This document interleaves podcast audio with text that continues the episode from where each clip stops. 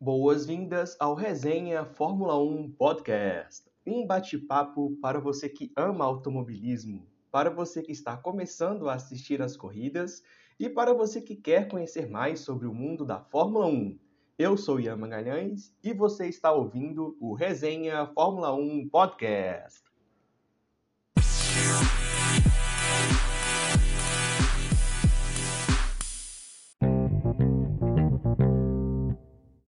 Começamos mais um episódio aqui no Resenha Fórmula 1 Podcast, repercutindo tudo o que de melhor aconteceu na corrida deste final de semana, a corrida da Turquia, disputado no incrível autódromo de Istanbul Park. Eu gosto muito dessa pista, eu espero que ela continue no calendário. Eu acho sensacional aquela curva 8 com os seus quatro apex. É, é, é inacreditável a evolução dos carros. É, eu comentei, a gente falou um pouquinho no último episódio, eu tenho a, a, a imagem e o som dos carros dali da temporada de 2000 a 2005 chegando fazendo chegando para essa curva fazendo ali a redução das marchas porque era uma curva que exigia muito dos carros e hoje você vê os carros fazendo essa curva praticamente de pé embaixo é simplesmente inacreditável. E tivemos uma botada sim volta de botas reaparecendo aí botada na Turquia excelente atuação do Valtteri Bottas no final de semana inteiro, desde, o, desde os treinos ao qualifying e passando por uma corrida, uma corrida bastante uh, tranquila, sem, sem, muitos, sem muitos sustos para ele, conseguiu gerenciar a corrida uh, de, uma, de maneira bem, bem espetacular. Falando um pouco sobre a classificação, que em todo final de semana a chuva era uma variável bastante presente e a gente já percebeu ali os, os pilotos rapidamente é, saíram ali logo no primeiro instante do, do qualifying para não, não, per, não perderem nem, é, nenhum tipo de tempo e enfim aí cair é, e a chuva começar a cair e aí a condição de pista uh, piorar, piorar bastante. Um grande destaque para o Mick Schumacher, que teve uma excelente performance, conseguiu ir, uh, uh, avançar para o Q2, acabando ficando ali uh, é, na, na 14 posição. É, é, é, é, muito. A, a, situação do Mick Schumacher é, ela é, muito. Ela é interessante, ao mesmo tempo é muito complicado da gente falar muito, porque o carro da Haas é o pior, é, é o, carro, o pior carro do grid e é, o, e é um carro que não tem.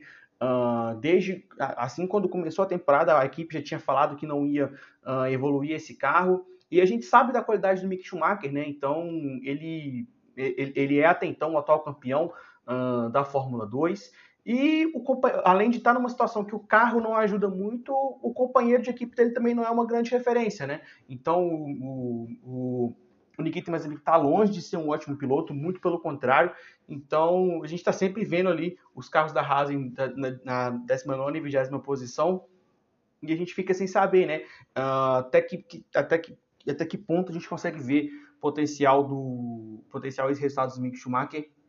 E hoje e nesse, nesse final de semana ele conseguiu ali uma excelente uh, uma excelente classificação indo ali pro, pro, pro Q2 e infelizmente o Daniel Ricciardo acabou ficando fora no, no Q1 é, nesse processo né, de ambientação do, do, do, Ricardo com a, com a McLaren é, dá pra, o, que, o que dá para a gente falar até agora é que é muito depende muito de pista para pista e, e, é uma, e, a, e, a, pista da Turquia é uma pista muito particular, não só pelas condições de pista, igual nós, nós já havíamos falado, mas pelo, pelas condições de temperatura, igual estava no final de semana, as condições, e o próprio carro, né, esse carro da McLaren. Então, uh, eu, acredito que com, com relação ao Daniel, o Daniel, Daniel Ricardo, pelo menos ainda nessa parte final, vai ser muito. Agora não dá muito para a gente falar mais de mais tempo para adaptação, porque só faltam seis corridas para acabar, acabar a temporada. Então vamos ver se nessas seis corridas ele consegue terminar o ano causando uma outra impressão. Que um, um, uma das, das, grandes falas da Fórmula 1, um dos grandes ditados, é que você é tão bom quanto a sua, a, a sua última corrida. E é muito estranho, né? Como que um piloto como o Daniel Ricardo consegue uma atuação impressionante a uma vitória, como ele conseguiu em Monza, como em um desempenho extremamente fraco agora na Turquia. Uh, no Q2, acaba, o, alguns pilotos que costumam frequentar o Q3 acabaram ficando fora, caso do Vettel, caso do Ocon e do George Russell, que ele acabou tendo um erro na última curva, na, na, na, na linha de chegada, ele acabou tendo um erro, Charles Leclerc também rodou ali no, no Q2, e aí por causa desse erro, ele acabou não, não passando para o Q3, ele entrou no rádio, pediu desculpa para a equipe, e tivemos aí um uma um one-two aí da Mercedes, com Lewis Hamilton fazendo a pole position, em seguida do Valtteri Bottas. Lewis Hamilton que largaria, uh, que teria uma punição de 10 posições por conta apenas da unidade de, a, a unidade de motor a combustão. E aqui vale uma, uma, uma, informa, uma informação e um maior detalhamento.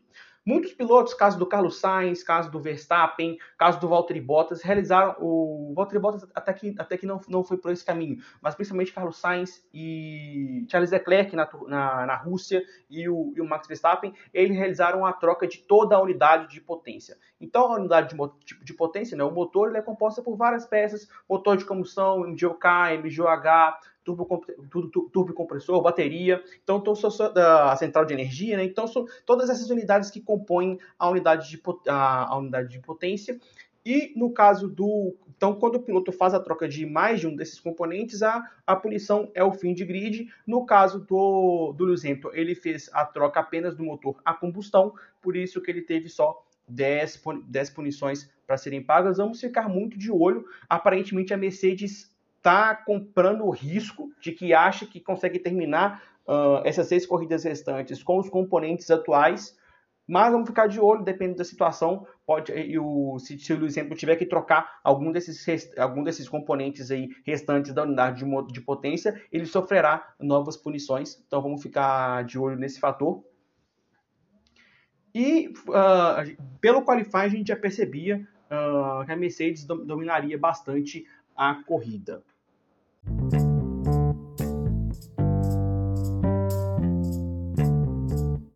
Falando agora sobre a corrida, já era se esperada a, a situação com, com relação à chuva e ela de fato acabou acontecendo. Então, os pilotos largando com pneus intermediários. Logo ali na, na logo na, na, primeira curva, que é uma primeira curva bastante difícil, já que a reta ela vem em descida, e aí você tem uma curva bem aberta, né, uh, para a esquerda, então os carros mesmo em pista seca, eles já escorregam bastante. Em pista molhada, então, nem se fala. Então, o, nessa primeira volta, o, o, Fernando Alonso acabou sendo tocado né, pelo, pelo Pierre Gasly, que acabou sendo punido ali com 5 segundos. É, ele até falou né, no, no, rádio né, que ele praticamente ficou numa situação ali uh, de sanduíche, né, igual quando os pilotos costumam falar nessa situação, que tem carro de um lado, carro de outro. Sérgio Pérez estava vindo com ele para poder fazer a ultrapassagem por dentro. Pierre Gasly ficou no meio, estava muito preocupado com, com, Sérgio, com Sérgio Pérez. Na hora que ele foi tentar fazer, fa fazer a, a, tomada da curva, ele acabou jogando o Fernando Alonso para fora. E depois o próprio Fernando Alonso acabou tendo uma batida aí com, com o Mick Schumacher. Ele também acabou sofrendo uma punição. E uma imagem legal foi que no final da corrida o Fernando Alonso pediu desculpa né, para o Mick Schumacher, reconhecendo ali é, o erro. Teve ali até um abraço dos dois. Foi bastante interessante.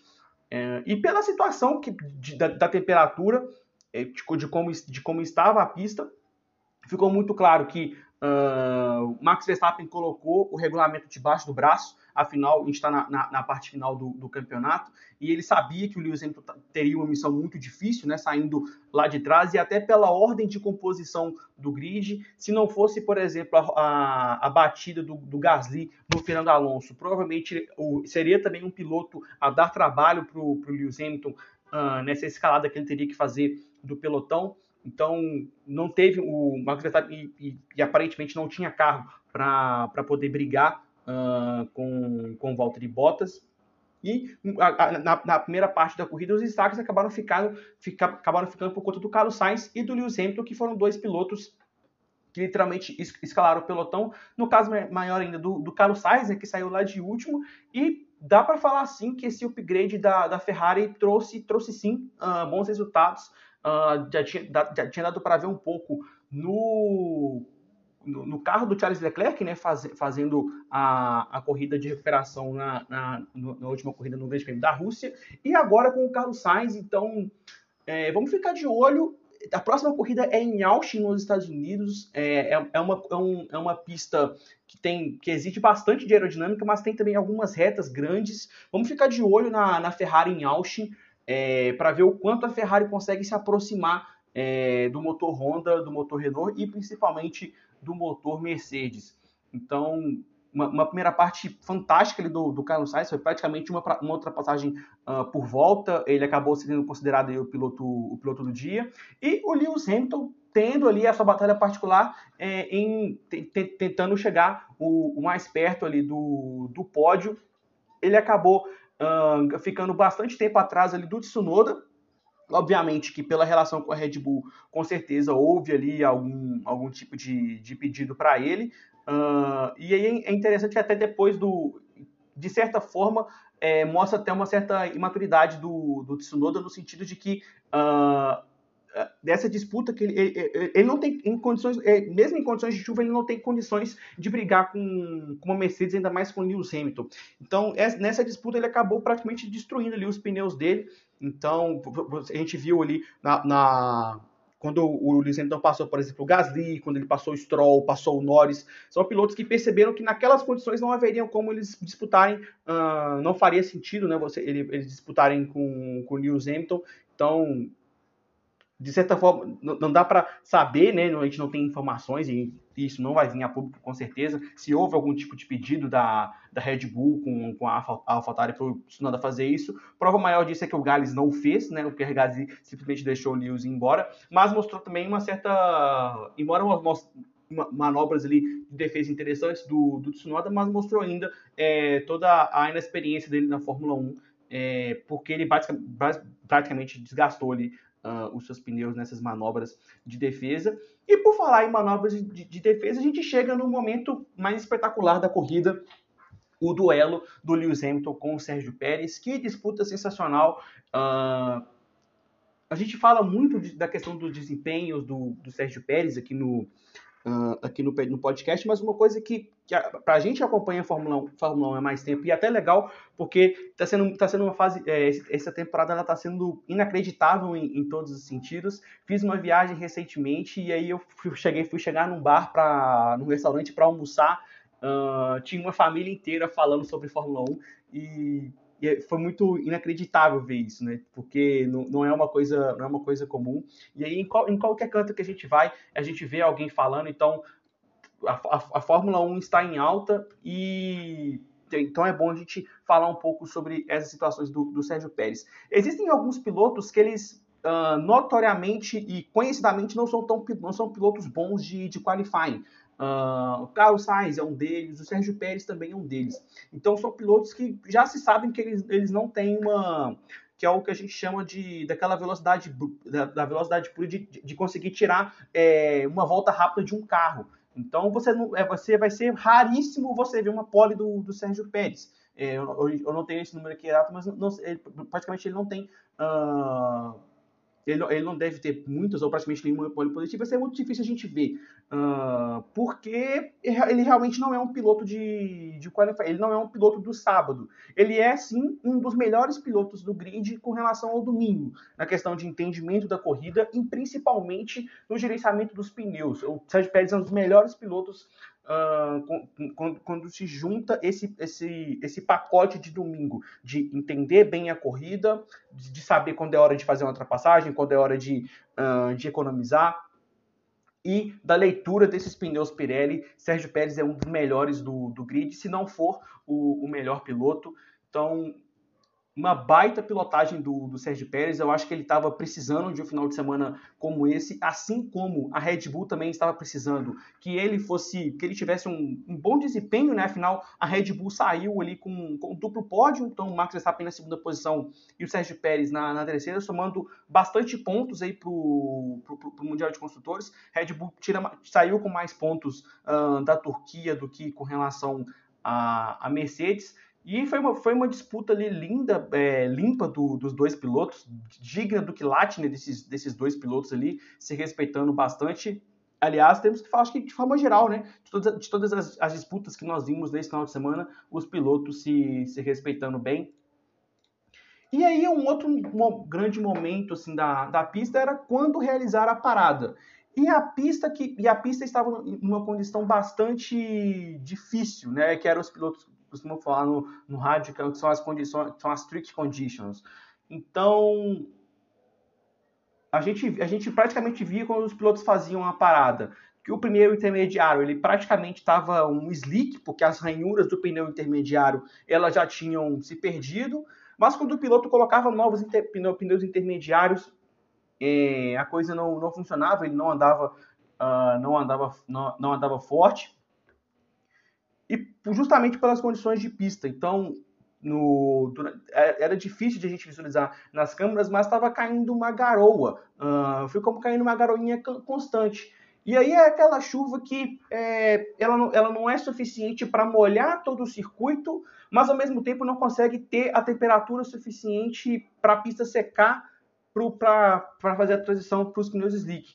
Então, fato é porque o que o, o Vettel acabou, o Vettel e Aston Martin acabaram tendo essa leitura bastante errada quando tentaram ali uh, irem para os pneus médios e deu muito errado. Ele não conseguiu ficar na pista por conta de temperatura, né? Não, não conseguia se gerar temperatura. E aí, uma informação técnica que é importante: os pneus intermediários eles são mais macios do que os pneus de gama macia. Então, na hora que, o, na hora que, que, que aquelas ranhuras elas se perdiam, né? Porque não não tinha água suficiente para manter o. Pro, pro, como não tinha água suficiente na pista para o pneu manter ali a temperatura, a temperatura ideal para ele fazer o funcionamento, ele começa a esfarelar, ele começa a se desgastar e aí ele virou praticamente um interslick, né? Vamos colocar assim, ele praticamente virou um pneu, um pneu muito específico para aquela condição de pista, uh, porque ele virou um, um, pneu slick, mas ele ainda era um pneu intermediário, né? As características dele ainda eram de, de pneu intermediário. Então eram, eram umas condições muito difíceis, é, onde realizar a parada no tempo certo era muito importante. É, saber ter essa leitura de realizar a parada no, no momento certo era muito importante e foi determinante para o resultado final. Sérgio Pérez conseguiu fazer essa leitura muito bem, o Pierre Gasly conseguiu fazer essa leitura muito bem, e a Mercedes, que é uma equipe inacreditável, de, de, de muito competente, mas erram, assim como, como, como todo ser humano, erraram na, na, na, leitura da, da corrida. Eles deviam ter feito ali a parada do, do, do Lewis Hamilton na, na primeira chamada. Ele acabou falando que, que não queria ficar, porque ele entendia que permanecer ali na pista é, era o ideal. E, e aí eles foram adiando, adiando essa parada, as condições de pista não melhoravam, e aí quando eles, quando eles decidiram realizar a parada, eles já tinham a leitura de que eles já perderiam, uh, que eles já perderiam o, o, as posições com relação a, ao Pierre Gasly ao, e, e, e para o Sérgio Pérez, que vinham uh, mais rápidos do que eles, porque o pneu dele já estava adaptado às condições de pista. Quando o Lewis Hamilton faz a troca, então, uh, para esse novo pneu, ele, ele, ele, acaba relatando, né, que no sofrimento de graining, que era o que, que ia acontecer, afinal não se tinha temperatura para o pneu intermediário, então o pneu de fato uh, ia esfarelar. Então houve um, teve ali umas duas, umas duas voltas que o Lewis Hamilton acabou tendo bastante dificuldade, mas depois que, o, que ele conseguiu limpar aí o graining dos pneus, o pneu acabou uh, reagindo melhor às condições de pista e aí ele teve a, a performance que, que, que ele conseguiria manter naquelas condições.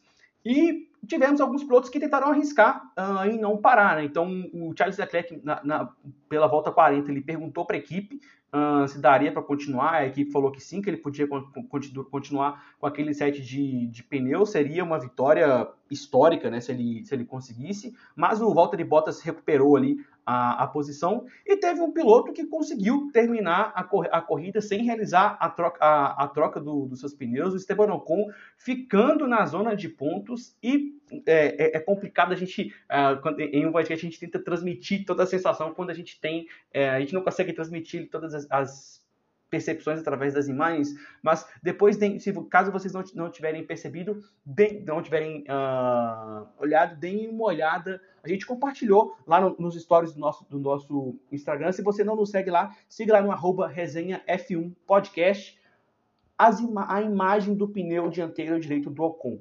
Uh, tinha literalmente uma fissura, um buraco no, no pneu. Então, realmente uma tem que realmente bater palma para o Esteban Ocon, que conseguiu aí guiar o, guiar o carro uh, nessa, nessas condições e ainda conseguiu trazer um pontinho importante para o Mundial de Construtores para a Alpine.